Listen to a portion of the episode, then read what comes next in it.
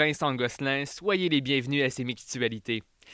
Il ne reste que trois émissions avant la fin de la saison, avant l'été, les vacances d'été. Eh bien, ça, ça veut dire qu'on va en profiter. Donc, euh, dernière émission régulière aujourd'hui, puisque la semaine prochaine, à la fin de l'émission, on va s'annoncer entre nous les sujets qu'on va s'imposer. Et puis, pour la dernière émission, je vous dis pas encore quelle forme ça va prendre, mais vous allez voir, ça va être enlevant. Alors, Jade Chouinard et Edouard Hernandez sont toujours avec moi. Bonjour à vous deux. Bonjour. Bonjour. Alors, de quoi allez-vous nous parler cette semaine, Edouard? Euh, je vais vous montrer en quoi Harvey, Harvey Weinstein n'était pas un si bon producteur que ça. D'accord, euh, mais avant, Jade, de, de quoi tu nous parles de ton côté? De bref. Ben, on t'écoute. Bref, c'est comme une addiction. Tu commences à écouter un épisode, puis le deuxième, puis maintenant tu peux plus t'arrêter. Tu continues à écouter jusqu'au dernier. Mais tu peux plus t'en passer. Donc, tu réécoutes ceux que tu adores, eux que tu détestes et ceux que tu as appréciés. Celui sur la dépression t'a vraiment marqué. Et aussi, rappelle-toi sur euh, la vieillesse. En fait, tu te rends compte qu'ils tous un peu marqué. Tu finis par les oublier, mais dans tes recommandations sur YouTube, tu revois un des- de tes épisodes préférés. Donc, tu le réécoutes. Et ça fait que continuer. Puis là, tu te demandes, pourquoi ça se passe pas à la télé? C'est du génie. Pourquoi il est juste sur YouTube? Et tu ris. Parce qu'à la télé, il n'y a pas de place pour de vrais talents. Tu regardes juste le point de presse. Sinon, c'est tout. De mauvaises émissions. D'ailleurs, tu devrais te désabonner dans pas longtemps, car ça commence à te coûter cher. Puis, un flash de lumière t'apparaît. Et tu te dis, pourquoi j'adore ça? Et là, il y a un souvenir de toi regardant le premier épisode. Tu avais dit, c'est tellement moi ça. Puis un autre flash sur le deuxième épisode. Tu avais dit la même, la même chose. Et ça continue. À chaque épisode, tu dis la même chose. Tu ne connais pas le, nom du personnage principal qui n'a jamais été cité dans la série, mais tu sais pas pourquoi tu t'identifies à lui. Mon Dieu, c'est de la pure magie. En y pensant, tu te dis que tu aurais tout à fait pu faire pareil. C'est tellement simple. Mais tu cliques sur un portage sur Bref ils te disent que c'est vraiment pas simple. Car pour l'épisode 68, nous avons dû faire tout un décor pour 30 secondes de sketch. Puis tous les personnages à écrire, même s'ils apparaissent 10 secondes. Puis les décors et pour finir le look des personnages. Donc tu comprends que c'est vrai, c'est pas facile. Puis tu, puis tu ouvres ton ordi pour le réécouter en t'exclamant c'est ça, bref. Si vous n'avez pas compris, bref, c'est une série sur YouTube de génie, écrite par deux humoristes, dont euh, Kiam Kojandi, que je vous invite fortement à les rega- regarder. Merci beaucoup, Jade.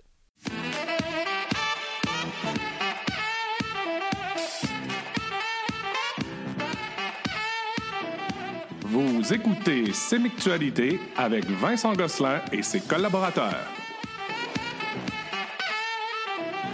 Alors, Edouard, de ton côté, toi, tu nous expliques pourquoi tu penses qu'Harvey Weinstein était pas un si bon producteur que ça, finalement.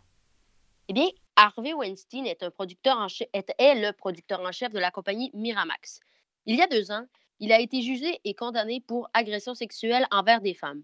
Plusieurs pers- personnes ont dit qu'il ne le méritait pas car c'était l'un des meilleurs producteurs de films. Pour ceux qui ne le savent pas, un producteur est la personne qui finance un film. Moi, je dis que c'est faux. Aujourd'hui, je vais vous démontrer que cel- celui qu'on idolâtre pour les libertés artistiques qu'il laisse au réalisateur est en fait un mauvais producteur, est en fait le plus mauvais producteur qu'il soit. En trois anecdotes.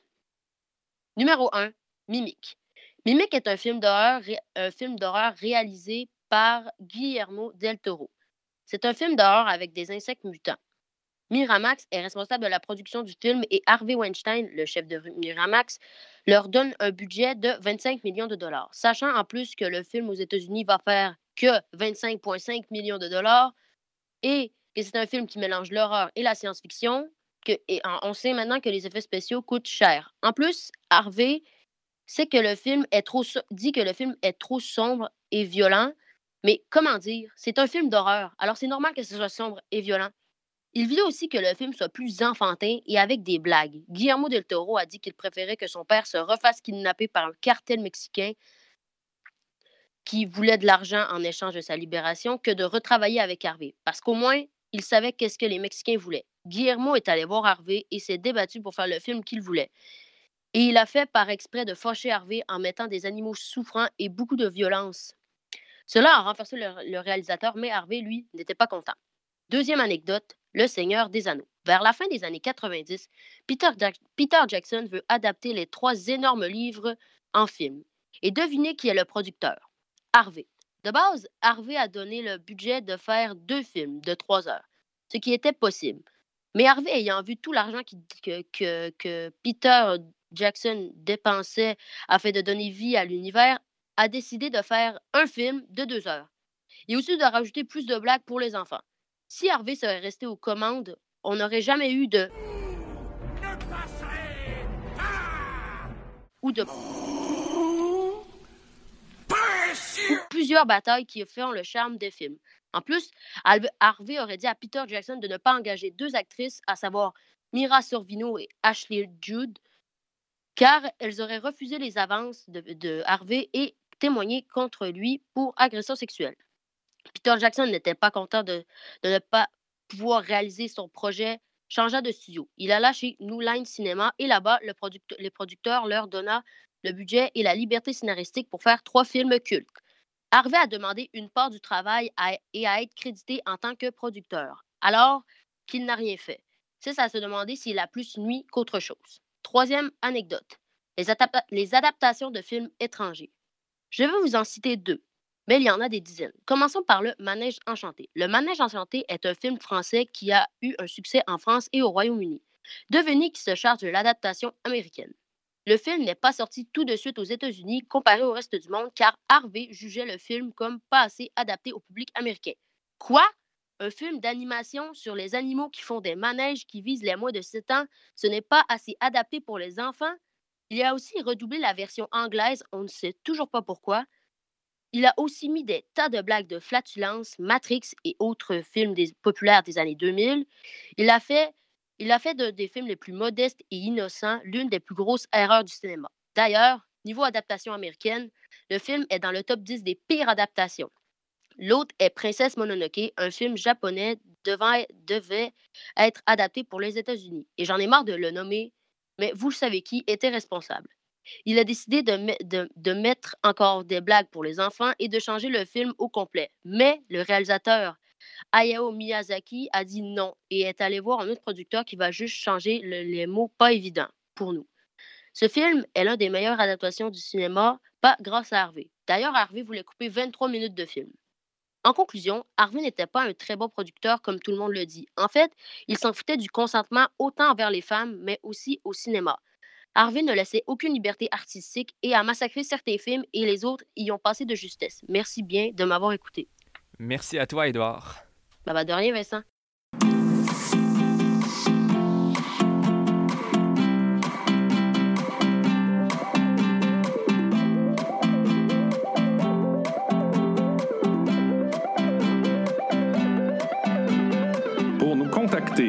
Écrivez-nous au balado.sdec.éducation ou sur notre page Facebook SDEC Média. Voulais vous en parler depuis longtemps. Donc, euh, quand je me suis questionné cette semaine à savoir quel sujet j'allais aborder aujourd'hui, ben ça tombait sous le sens que j'allais vous parler de la francophonie hors Québec. Dit comme ça, ça peut sembler inintéressant pour vous, mais attendez, attendez, écoutez. Au Québec, vous savez, les francophones, ben on est en situation de majorité. Par contre, depuis longtemps, je m'intéresse et je me questionne sur la situation que vivent des milliers de francophones dans les autres provinces canadiennes, des francophones hors Québec. Le Nouveau-Brunswick, par exemple, c'est la seule province qui est officiellement bilingue au Canada, donc qui reconnaît les deux langues officielles. Mais pour les autres provinces, à l'exception du Québec bien sûr, ce n'est que l'anglais qui est la langue officielle. Ça veut dire que les francophones, bon, leurs droits sont quand même reconnus, mais ils sont en situation de minorité. Mais les francophones hors Québec existent bien, sont bien présents dans les autres provinces, ça je peux vous le confirmer, et je vous confirme aussi qu'il y a beaucoup de communautés francophones en santé ailleurs, même s'ils sont en situation minoritaire. Donc, j'étais très curieux d'entrer en contact avec ces gens-là, de voir leur situation, comment est-ce qu'ils vivent ça, parce que moi, personnellement, je n'ai aucun obstacle à ne vivre qu'en français. Je suis au Québec, au Saguenay-Lac-Saint-Jean, dans une région presque à 100% francophone. Alors, lorsque la pandémie a commencé, je suis tombé par hasard sur Instagram sur une publicité de rencontres Zoom organisée par l'Association franco-jeune de Terre-Neuve et Labrador. Ces rencontres-là euh, réunissent des francophones de partout au Canada, y compris du Québec. C'est pour ça que j'y suis allé. Donc, je me suis inscrit, je suis allé, et puis je suis arrivé là un vendredi après-midi en me connectant sur Zoom, puis j'ai découvert une réalité qui m'était tellement méconnue. J'ai rencontré virtuellement, bien sûr, des gens, des jeunes francophones qui sont impliqués depuis longtemps dans leur communauté afin de faire survivre la langue française chez eux et puis moi, je savais même pas. Je savais même pas tout ce que vivent ces gens-là qui sont dans le même pays que moi. Et c'est à ce moment-là que j'ai constaté qu'il existe des réseaux francophones très bien organisés ailleurs au Canada. Mais malheureusement, en tant que Québécois, c'est tellement peu visible ici, on en entend tellement peu parler. Donc, si ces rencontres-là, par exemple, si ça vous intéresse, d'ailleurs, vous pouvez, euh, je peux vous donner les détails, vous pouvez m'écrire. Euh, tout le monde est le bienvenu. Donc aujourd'hui, je tenais à vous euh, passer ce message-là. Si un jour vous avez la possibilité d'entrer en contact avec un Canadien qui parle français en dehors du Québec, ben faites-le. Euh, vous allez voir, vous allez découvrir une réalité bien différente de la nôtre, même si on est dans le même pays, qu'on parle la même langue, ben, c'est tellement euh, différent, c'est tellement incomparable ce qu'on vit. Et à la fin de ça, vous allez vous considérer chanceux ici de pouvoir s'exprimer et vivre totalement dans notre langue maternelle sans problème, puis sans avoir à utiliser l'anglais juste pour aller acheter une pinte de lait à l'épicerie. Alors, comme je vous ai dit en début d'émission, la semaine prochaine, on s'impose dans l'équipe des sujets comme on avait fait il y a quelques semaines. Donc, euh, cette semaine, c'est Jade qui m'impose un sujet. Donc, euh, de quoi je vais parler la semaine prochaine, Jade? Euh, tu vas parler de la Luffy Music. J'aimerais savoir son histoire. Toi, qu'est-ce que t'en penses? Et si tu veux, les rappeurs Luffy Music. Ok, je vais avoir du rattrapage à faire parce que ça me dit absolument rien. Euh, j'ai bien hâte de faire mes recherches là-dessus. Euh, Édouard, c'est moi qui t'impose le sujet. J'ai envie que tu nous parles, et je pense que ça va t'intéresser, de la 5G, euh, la 5G cellulaire. Défaire les mythes là-dessus, qu'est-ce que c'est? Ça s'en vient pour quand? Parce qu'on le sait qu'il y a des théories de conspiration là-dessus. J'ai hâte de t'entendre là-dessus. Et puis, Edouard, Là, l'autre fois, Jade t'avait donné un sujet assez compliqué, le masculinisme. Toi, tu lui fais parler de quoi? Eh bien, Harry Potter est-il surestimé? Sachant qu'elle a pas, que, ça fait longtemps qu'elle n'a pas vu Harry Potter. Euh, bon, ben parfait. Donc, euh... encore. Ok, parce que sinon, t'aurais été dû pour écouter encore un autre film cette semaine. Tu le feras pas? Ouais, le Titanic, là, ça me tente pas. Parfait, donc on se voit la semaine prochaine même heure, même poste pour euh, ces impositions de sujets. Très bien, donc vous pouvez nous suivre sur Instagram, SDSC Media, même chose pour Facebook. Écrivez-nous balado sdsc.éducation par courriel.